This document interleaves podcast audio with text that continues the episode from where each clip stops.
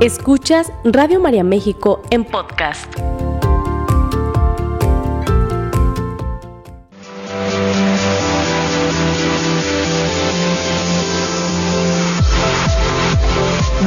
Bienvenidos al lugar en donde los retos son oportunidades para fortalecernos. Gimnasia Emocional, la revista radiofónica de salud mental, con sugerencias prácticas, entrevistas, temas de actualidad y los mejores ejercicios que desarrollan tu potencial para crecer y mejorar. Gimnasia Emocional, con el psicoterapeuta Marco Antonio Susán. Muy buenos días, ¿cómo se encuentran todos ustedes? Gracias por acompañarnos nuevamente. Bienvenidos a la mejor estación del planeta, Radio María. Gracias, Flor, allá en la cabina de la sede nacional de Radio María y gracias también a quienes ya nos están siguiendo a través de, pues, del, del clásico radio, ¿verdad? Ya que dije del clásico radio, me acordé de, de Mira nomás qué chulada. A ver quién se acuerda de esto. ¿eh? Ahí se ve, ¿verdad? Mira qué, qué bonito diseño, ¿verdad? Ya no supe si, si volvieron. A ver si ahí se ve mejor. Ahí está. Ya no supe si, si volvieron a, a, sacar esta, este tipo, este diseño tan bonito de, de radio, precisamente de, de Radio María. Gracias a quienes ya están en las redes, ya estamos también conectados en YouTube, estamos en Facebook, ahí nos pueden encontrar como Radio María México. Fíjate que, eh, bueno, es que cada vez que hacemos gimnasia quedamos muy, quedamos muy bien, nos pone muy, muy, muy bien, genera, por supuesto que genera muchas inquietudes. Ahora con el tema de la semana pasada, sobre la depresión, nos dimos cuenta, nos dimos cuenta, confirmamos, pues, porque esto ya, digamos que no, mm, eh, no, no estamos nosotros, eh, de, como decimos coloquialmente, descubriendo ¿verdad? El, agua tibia. No, no, más bien confirmamos una fuerte preocupación a nivel mundial, ¿eh? porque esto no es nada más eh, local o de nuestro vecindario hay una preocupación mundial actualmente respecto a los jóvenes. Sin embargo, esta preocupación eh, yo, yo siento que necesitaríamos mm, socializarla, es decir, hablar del tema, porque es un tema que se calla. A mí me llama la atención que normalmente en las familias callamos este tipo de, de, temáticas y claro que al callarlas corremos el riesgo de no buscar ayuda. Si no buscamos ayuda, pues no, no, no damos con la orientación que estamos necesitando como, como familia y es una cadenita. Si no damos con esa orientación, si no hay eh, eh, herramientas o toda una metodología de trabajo, pues no cambiamos nada y entonces la familia sigue sigue con el síndrome aquel de no pasa nada, ¿verdad? ¿Te acuerdas que lo habíamos comentado? Esto es preocupante porque respecto al tema de la depresión de los jóvenes, se ha convertido cada vez más en un problema eh, que mm, se silencia, repito, es un tema que pareciera como que se evita tocar cuando nos asomamos a las familias y vemos a nuestros hijos deprimidos o vemos a nuestra esposa depresiva o a nuestro esposo ahogándose en el alcohol o en las drogas, tratando de aliviar esa profunda depresión. Vivimos, de, yo percibo que como sociedad vivimos en una sociedad con un fondo depresivo, con un fondo depresivo que se manifiesta a través de esa búsqueda frenética de alivios, cuando no por el alcohol, por la comida, cuando no por la comida, con otras sustancias como el azúcar, y, de ahí en adelante con todas las otras sustancias que ya conocemos que, están en, uso actualmente, pero que, insisto, los adultos pareciera como que estamos volteados para otro lado. Eso es lo que toca a cómo, a cómo nuestros jóvenes están lidiando con sus vacíos. Eh, yo te quiero, te quiero proponer que, que nos pongamos a pensar en esto y, dirijamos nuestra mirada hacia esa situación, porque cada vez que estamos trabajando con familias y de pronto volteamos a ver hacia los hijos o platicamos con los hijos para, para alguno de los temas que se está tratando y nos damos cuenta de las patologías de los hijos, nos damos cuenta no solamente del consumo de sustancias, sino que nos damos cuenta también de todos los trastornos depresivos, que era el tema precisamente de la semana pasada. Como sociedad es importante que dirijamos nuestra atención hacia allí. Nuestros jóvenes están cursando con depresión y nosotros como adultos, ahora que estamos precisamente festejando ¿verdad? a los a los, eh, a los abuelos, eh, nosotros como adultos, como personas que, eh, pues sería de esperar que tenemos más sabiduría, más experiencia, necesitamos dirigir nuestra mirada. Hoy te quiero hacer esta invitación. Eh, casi siempre, y ahorita escuchaba en el Evangelio, que, claro, también existe la otra preocupación del otro lado, ¿verdad? Cómo desatendemos a nuestros viejos, cómo desatendemos a nuestros abuelos, cómo ¿Cómo desatendemos a todas esas fuentes de experiencia y de sabiduría en nuestras casas? Sin embargo, no es, no es todo nada más eso. Es también cómo nosotros, como personas mayores, desatendemos las necesidades de nuestros seres queridos más inmaduros, más inexpertos. Este es un llamado también para las personas de edad, para que volteemos nuestros ojos, nuestro corazón y podamos darnos cuenta de qué está pasando con nuestros jóvenes. Atención aquí, fíjense, eh, estaba yo platicando con un matrimonio y comentábamos sobre los problemas que ellos tienen dentro de, su matrimonio. Eh, en un momento decidimos que era importante hablar también con los hijos porque ya se habían dado una serie de situaciones difíciles en casa el, el, esposo y papá se había, se había salido de, de, su casa temporalmente y los hijos estaban resintiendo esa situación. Entonces había una, una serie ahí de, de, incomodidades de todos, ¿verdad? Tanto de los hijos como, como de los padres. Y hablando ya con, con los hijos, nos damos cuenta de toda, toda la tensión, toda la depresión que como papás jóvenes no se estaban dando cuenta que había ahí en su casa.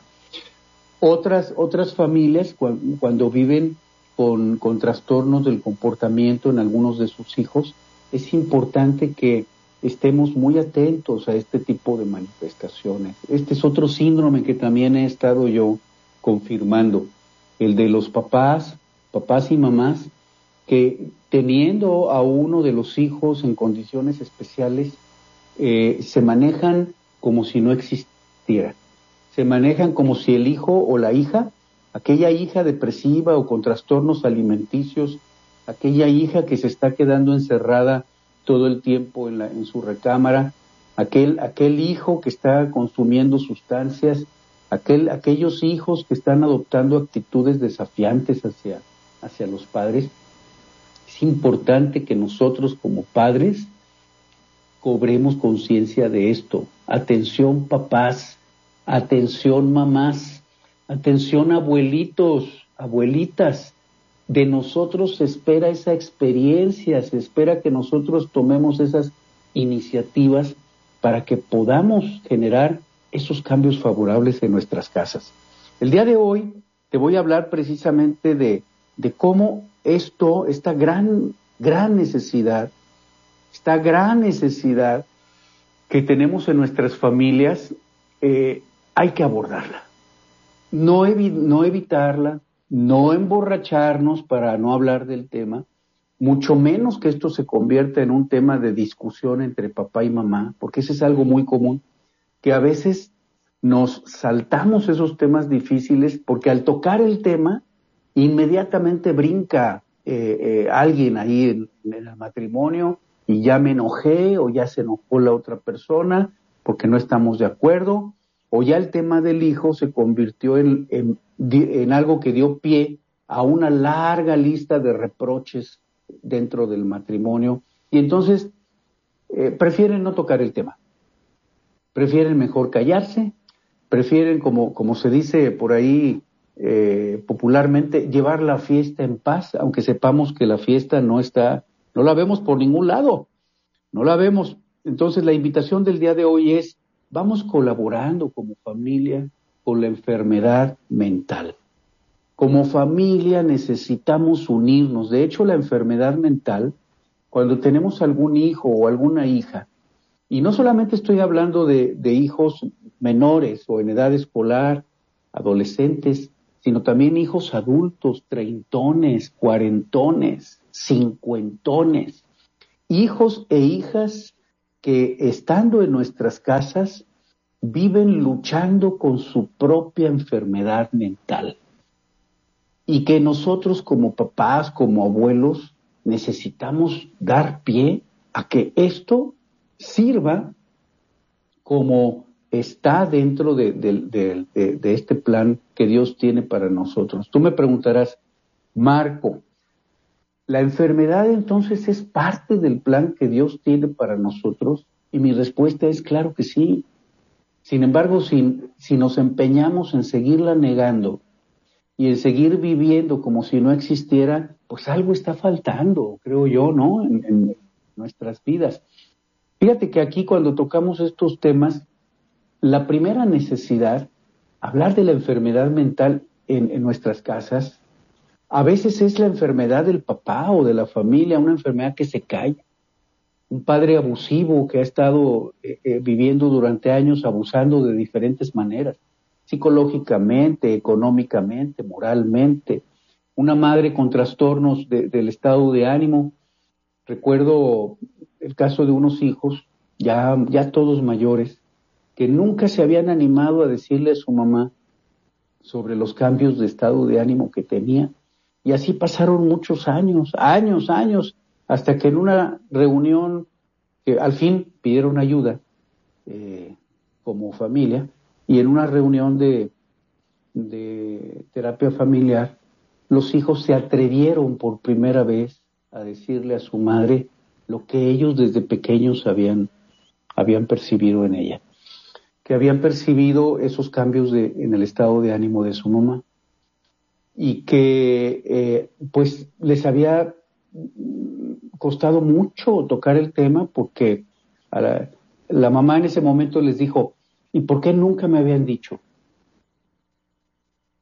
¿Por qué ustedes nunca me habían dicho sobre eso? Todavía la mamá, sin conciencia de lo que estaba sucediendo con ella, aún siendo ya una persona de la tercera edad, les dijo, ¿por qué nunca me habían dicho de eso?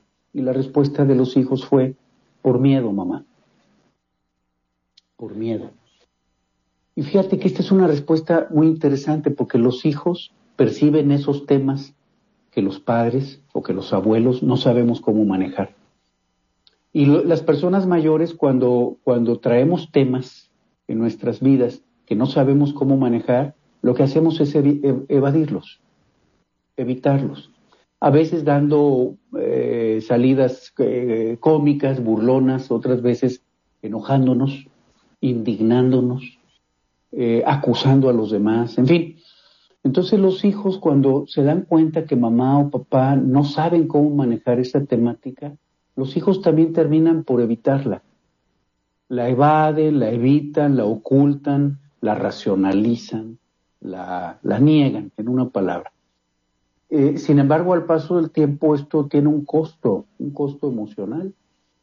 Estos hijos, ya cuando yo hablaba con una de estas, de, estas hijas de, esta familia, cuando hablaba yo con ella, le dije, ¿qué sucedió con, durante todo este tiempo que tú veías que tu mami subía y bajaba, subía y bajaba en el estado de ánimo? A veces, eh, eh, eh, a veces quería, quería, este, como decimos, comerse el mundo, a veces quería eh, tomar iniciativas aquí y allá y etcétera, y otras veces no quería ni siquiera levantarse de la cama. Le digo, ¿cómo viviste tú como hija esa situación? Y esta mujer, ya adulta, ya madre de familia, me, dice, mira Marco, eh, en mi caso yo, yo tuve que pedir ayuda y me di cuenta, me di cuenta en un momento de mi vida que yo había estado secretamente resintiéndome con mi mamá. Por lo que yo, yo veía en el comportamiento de mi mamá, pero yo no veía una enfermedad mental como realmente existía. Yo lo que creía era que mi mamá no me quería. Yo así lo interpretaba, que mi mamá no me quería y que por eso se comportaba de esa manera extraña, desconcertante. Dice, pero luego me di cuenta, ya en, cuando entré a terapia, yo me di cuenta que eso era un error mío. ¿Por qué? Porque en primer lugar mi madre me quería. Ella me amaba con todo su ser. Sin embargo, mi mamá estaba cursando desde hace muchos años con un trastorno del estado de ánimo. Yo no lo sabía, yo era una muchachilla, una mocosa. Yo creía que mi mamá me odiaba, que mi mamá no me quería. No era cierto, mi mamá sí me quería, pero mi mami estaba enferma. Dice, ese fue el, primer descubrimiento que hice como hija. El segundo descubrimiento que hice, me dice esta joven, eh, ya adulta, pues mujer, pero joven, dice, el segundo descubrimiento que hice fue que yo ya no necesitaba seguirme ocultando detrás de ese comportamiento enfermo de mi madre. ¿Por qué? Porque yo como hija eh, aprovechando esa inestabilidad del ánimo de mi mamá, yo eh, tampoco me daba permiso de tocar temas que tenían que ver conmigo, conmigo como, como, como hija, que yo era muy rezongona, que yo era muy desafiante, que yo creía que lo sabía todo, que yo creía que nadie me podía, me podía este, corregir ni, ni confrontar, y ándale que me doy cuenta que yo no sabía establecer relaciones sanas, porque buscaba puros hombres enfermos, puros hombres abusivos, dice, con un comportamiento muy parecido al de mi padre. Eh, yo buscaba puras parejas que tenían un perfil enfermo, pero yo no me había dado cuenta de eso porque me la había pasado culpando a mi madre. Entonces, es un gran descubrimiento que hizo esta, esta mujer. Primero, que su mamá había estado enferma, que su mamá la quería, pero que, bueno, pues había acusado con un trastorno del estado de ánimo. Número uno. Número dos, que ella como hija ya, ya no necesitaba ocultarse detrás del comportamiento enfermo de su madre, ya no necesitaba ocultarse, ya no necesitaba eh, eh, usar como argumento el comportamiento materno para no tocar sus propios comportamientos como hija, sus propios comportamientos equivocados. ¿Cómo podemos colaborar? Fíjate cómo esta es una dinámica muy interesante, la dinámica de la familia. Eh, tengo aquí un documento muy importante que forma parte de un, de un, gran programa que se usa a nivel mundial para dar eh, este acompañamiento para familiares de personas que tienen trastornos mentales o alguna condición especial. Y mira, aquí la primera sugerencia que nos da dice información. Es decir, lo primero que necesitamos ante nuestra negación, acuérdate que, cuando estamos frente a una enfermedad de la familia, llámese eh, la drogadicción de alguno de los hijos, llámese el trastorno mental de alguno de los padres o de los abuelos, llámese alguna condición física especial que hace necesario eh, una serie de adaptaciones de, eh, o de cambios familiares. Cuando estamos viviendo algo así por primera vez, nuestra primera reacción es esto no puede ser. ¿Cómo se le llama a esa primera etapa? Se le llama negación. No es cierto, no soy alcohólico, no es cierto, no tengo eh, trastorno de personalidad, no es cierto, no soy obsesiva, no es cierto, no, no soy adicta a, los casinos, no es cierto, no estoy utilizando la comida para, para evadirme, no es cierto, mi hijo no tiene un trastorno, no es cierto, mi hija tampoco tiene ningún trastorno, son manipuladores, pero no tienen, no, no, no tienen ningún trastorno. Fíjate cómo muchas veces tratamos de ocultar lo que está pasando. Los culpamos, decimos, nos están manipulando, No, son más inteligentes de lo que piensas. Eh, a todo mundo le, toman la medida, cuando en realidad lo que está sucediendo con ese familiar es que está enfermo. Amigos, amigas, este es el momento de que nos detengamos a reflexionar sobre esto. Ya no es necesario que sigamos culpando de eh, manipuladores, eh, este, convenencieros a nuestros seres queridos para no ver lo que está pasando. Como papás es muy fácil decir, es desobediente, es, es floja, es, indisciplinado, es maleducada, maleducado, es, es, es irresponsable. Es muy fácil para nosotros como padres hacer eso, sobre todo con los hijos. Es un llamado en, dos sentidos, ¿eh?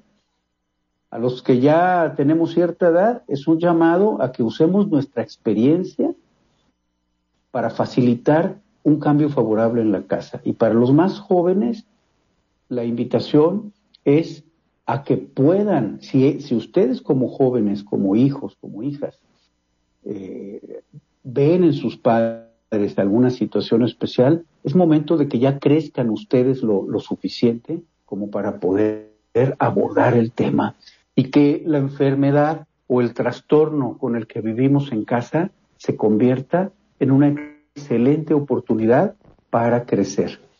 Me gustó mucho la manera en la que lo dijo la, la, persona del testimonio de la semana pasada, o antepasada, no me acuerdo, creo que fue pasada.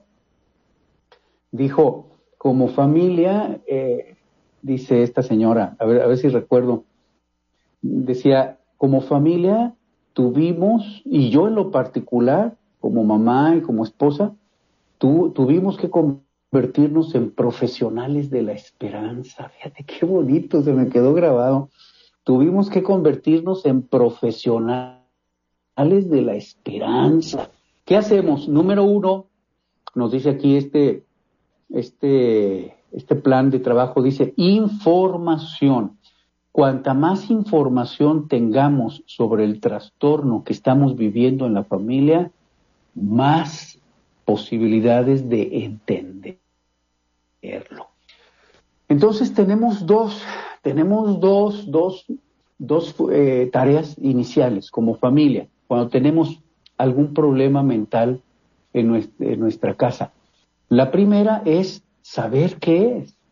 ¿Cómo se le llama esto? Información. Acercarnos a pedir información. Mira, esto es lo que está pasando en mi casa. Dime qué opinas tú, profesional de la salud mental. Dime qué, cuál es tu opinión, de qué es lo que está sucediendo. Nosotros nos sentimos muy desconcertados. Me acuerdo de un papá, un hombre ya también eh, de, edad que eh, se desesperaba mucho con su hija. Eh, él ya cerca de, alrededor de los 70, 80 años, y se desesperaba mucho con su hija adulta, porque la hija tenía, manifestaba un, trastorno de personalidad. Y él se enojaba porque él tomaba el comportamiento enferma de su hija lo tomaba como una afrenta para él. Lo tomaba como un acto de desobediencia hacia él. Hasta el momento en el que él escucha esto, esto de la información, y se le dice, se le dice, tu hija está cursando con este trastorno desde hace 20, 30 años. ¿Cómo que tiene un trastorno? Tiene un trastorno tu hija. Pero es que yo lo que veo es que es desobediente. Toda esa desobediencia, esa dificultad para la disciplina, toda esa dificultad en la organización de sus emociones, es parte del trastorno. Y entonces allí con la información, claro que la perspectiva cambia. ¿Por qué? Dice, porque cuanta más información tengamos sobre la enfermedad mental o sobre el trastorno con el que estamos viviendo, más posibilidades tendremos de entenderlo y más posibilidades, por lo tanto, tendremos de ir comprendiendo cuáles son esos mecanismos a través de los cuales podemos influir de manera favorable. Flor, vámonos a un corte porque Yo tengo aquí muchísima información y ahorita que regresemos, mientras ve haciendo tú tus, tus apuntes allí, tus preguntas, y ahorita en un momentito regresamos porque te voy a hablar sobre más sugerencias para que la familia sepa qué hacer frente a la enfermedad mental. Regresamos. Sigue escuchando Radio María México en podcast. Estamos regresando, estamos regresando, hablando sobre este tema tan importante, hombre, un llamado a, a, a los padres de familia, a los abuelos. Es un llamado para que pongamos atención en lo que está sucediendo con nuestros jóvenes. Somos nosotros los de mayor experiencia, los que necesitamos dirigir nuestra mirada hacia esa situación por la que están pasando. Fíjate que esos jóvenes de 20, 30, 40 años, esos jovenazos eh, están pasando por situaciones difíciles. Muchos de ellos llevan muchos años cursando con trastornos que no conocen y que han estado impactando su, su vida eh, familiar, incluso matrimonial de muchos de ellos. Eh, ha estado impactando su vida laboral, ha estado también teniendo repercusiones en la, en la vida social, porque fíjate que eh, aquí en este programa que, que estoy aquí revisando, muy interesante, señala pues algo que nosotros ya habíamos comentado en otros, en otros momentos, pero que, pero que hay que volver a decirlo, porque este tipo de información es importante seguir constantemente actualizándola acerca de qué pueden hacer los amigos. Aquí atención, los amigos, muchachos, muchachas. Mucha atención, porque cuando tú ves que ese amigo, esa amiga de ahí de tu grupo, de trabajo o de tu grupo social o del grupo de pastoral en donde estás, en donde estás tú ahí eh, dando servicio, colaborando. Cuando ves este tipo de comportamientos en alguien, ¿qué es lo primero que hacemos? Juzgar. Decimos, ah, mira, y entonces señalamos a la, a la otra persona. Usamos adjetivos para calificarla. No hagamos eso.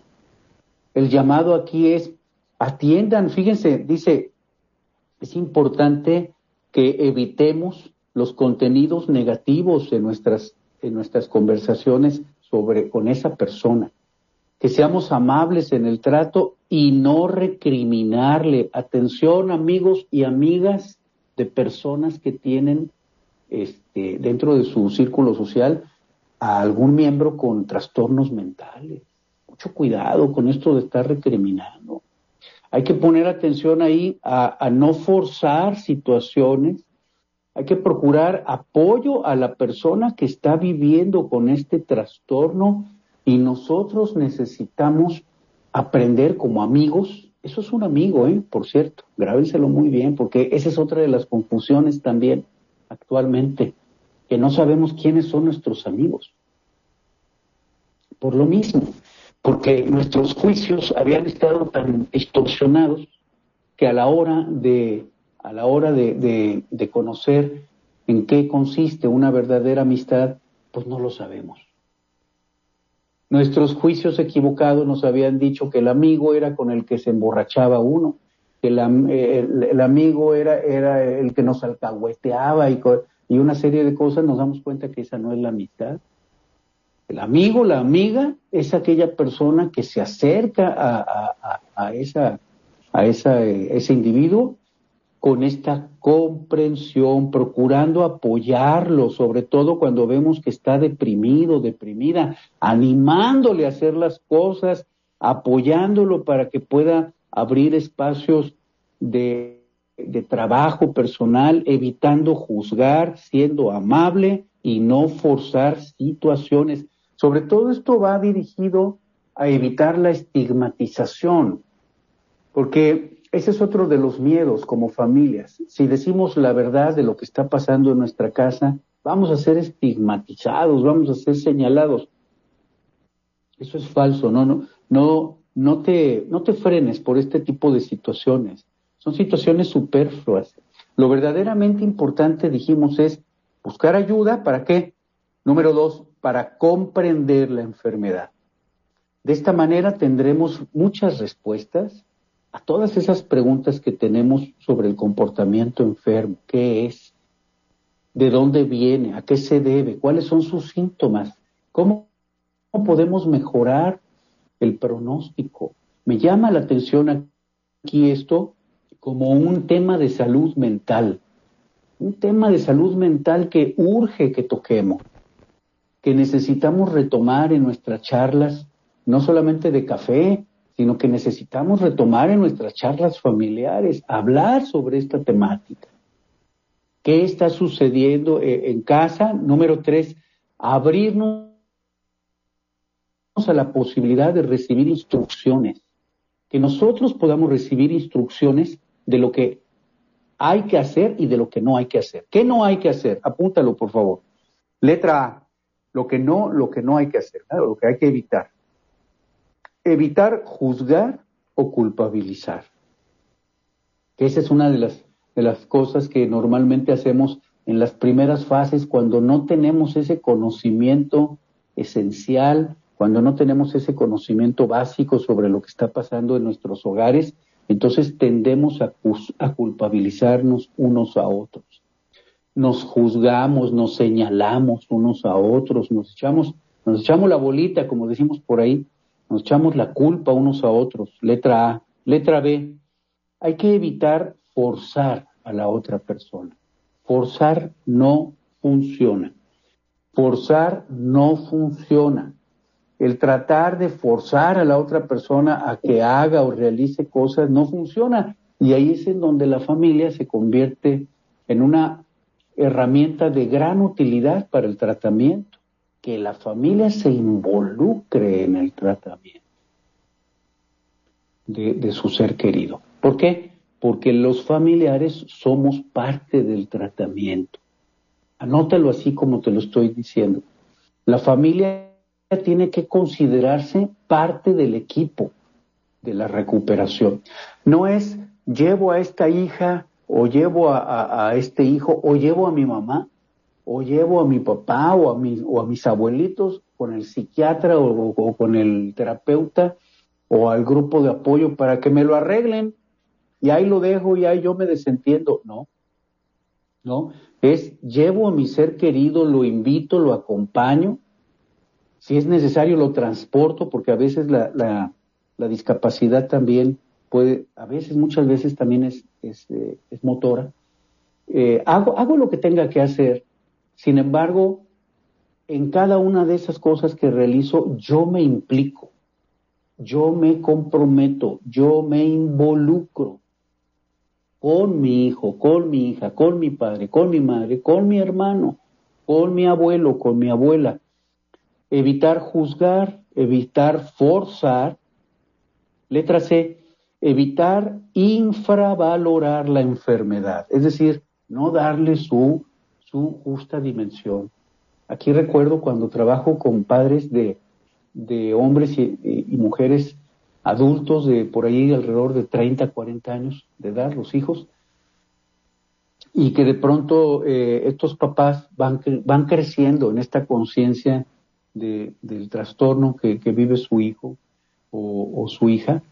Y en este punto de la infra, infravaloración de la enfermedad, cuando recuerdo, por ejemplo, en el caso de una joven que estaba manifestando un trastorno de la, social, de la socialización, un, trastorno que tiene que ver con eh, una dificultad para poder entender la comunicación verbal todas esas sutilezas que tiene la comunicación verbal. Por su trastorno tiende, esta, esta hija tiende a interpretar todo literalmente.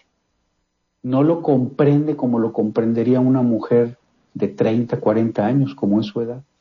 Sin embargo, eh, sus padres, que están iniciando con este proceso, eh, tienden todavía a infravalorar la enfermedad, es decir, tienden a ignorar que mucho del comportamiento eh, de esa falta de discernimiento de la hija es un resultado precisamente de que sus procesos mentales, sus procesos cognitivos están alterados, están perturbados. En el momento en el que el familiar recibe esta información, se da cuenta de lo que está pasando. Se da cuenta que, que, la enfermedad es la enfermedad, el trastorno es, es el trastorno. Recuerden que estamos hablando de comportamientos, cuando hablamos de un trastorno, nos referimos a una serie de comportamientos que no, comprendemos. No los entendemos. Y muchas veces ante lo que no entendemos, juzgamos. Muchas veces ante lo que no comprendemos, culpabilizamos, castigamos, reclamamos, reprochamos y eso no aporta absolutamente nada positivo al proceso. Letra D de dedo. Evitar sustituir a, la, persona eh, en sus diferentes tareas. Es decir, si, ese ser querido se ocupaba anteriormente de ciertas actividades en, eh, en el hogar, debe seguir realizándolas. No, no porque ya exista un trastorno o una enfermedad, entonces nosotros tenemos que eh, sustituirlo o realizar ya todas esas actividades nosotros. No, la persona debe de ser, y no solamente esas, las que ya hacía, sino en la medida de lo posible, esa persona con el trastorno necesita irse involucrando cada vez más, como cualquier eh, ser humano, necesita irse involucrando en procesos que le ayuden a hacerse responsable de sí mismo, de sí misma. Eso fue en cuanto a, recibir instrucciones. Lo dividimos en cuatro puntos, A, B, C y D. Ahora vamos al, al punto número cuatro. Aprender a prestar atención a las situaciones a las situaciones sencillas, a las situaciones simples.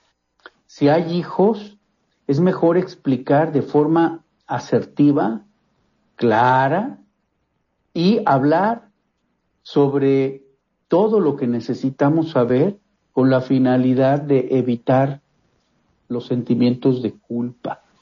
La comunicación clara, qué importante es aquí. Aprender a comunicarnos de manera directa. Gracias por esto que hiciste. Eh, siento mucho haberte, eh, haberte eh, hablado de la manera en que lo hice ayer. Yo estaba cansada, estaba cansado. Gracias por, por, tu colaboración, por tu cooperación.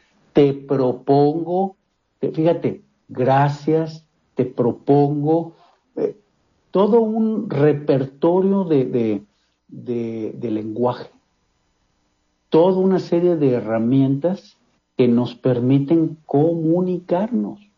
Bendita comunicación. Dios puso toda esta comunicación justamente para que la usáramos. Y entonces podemos decir cómo me siento, podemos expresar con claridad cómo nos, sentimos, podemos expresar también, podemos manifestar lo que pensamos y eso va generando, cuando lo hacemos con respeto, eso va generando una situación de mutua confianza, prestar atención a esas situaciones simples, sencillas, que precisamente por ser tan simples a veces las, las pasamos por alto. Colaborar con todos los, con todas las sugerencias terapéuticas. La familia puede, de hecho, aportar un, una, un gran recurso que mejora el pronóstico de los trastornos mentales en, en nuestros hogares. Puede contribuir la familia a que a que no solamente el ser querido, sino que todos los demás miembros de la familia vayan haciendo los ajustes necesarios para que la enfermedad se convierta no en una carga, sino en una oportunidad para que toda la familia crezca en comprensión. Cuando, cuando necesitamos eh, hacer cambios, eh, cuando necesitamos hacer adaptaciones que, que representan, por supuesto, un esfuerzo para cada uno de los, de los miembros de la familia, es importante darnos permiso de hacerlo. Para que de esta forma, decía la, la, la señora del testimonio, de esta forma la familia entera vaya creciendo en esta comprensión sobre la, sobre la enfermedad. Y aquí, insisto, en esta parte de nuestros jóvenes, porque nuestros jóvenes están olvidados, señores y señoras, nuestros jóvenes están olvidados, están, están en una especie de limbo ahí em, emocional. Nadie los voltea a ver. Están metidos en sus celulares, en las pantallas, en los videojuegos, en los casinos, en la pornografía, en las compras compulsivas, eh, en, en el alcohol, en el consumo de sustancias. Nuestros jóvenes están totalmente a la deriva. Es importante que seamos nosotros los que dirijamos nuestra atención justamente para poder acompañarlos y poder crecer juntos. Hoy nos tomamos de la mano de la Virgen María y le decimos, Madre Santísima, que tengamos esta caridad con nuestros jóvenes, que nosotros como personas adultas, con más experiencia, podamos precisamente capitalizar toda nuestra experiencia, toda, toda esta información que hemos recibido, como la que acabamos de, de mencionar, que tengamos esa sensibilidad, que tengamos esa humildad para pedir ayuda y que este trastorno mental con el que estamos viviendo en la familia se convierta en una oportunidad para ser mejores padres, mejores hijos, mejores hermanos. Que así sea. Muchísimas gracias, Flor. Gracias a todas las personas que nos estuvieron acompañando. Yo te tengo mucha más información porque este tema, imagínate, es un tema que lo tenemos totalmente aquí a, la mano día con día. Así es que te voy a seguir dando información en este sentido. Acuérdate, el próximo martes a las nueve de la mañana, listos para convertirnos en profesionales de la esperanza. Les mando un gran abrazo. Que Dios me los bendiga. Esta fue una producción de Radio María México.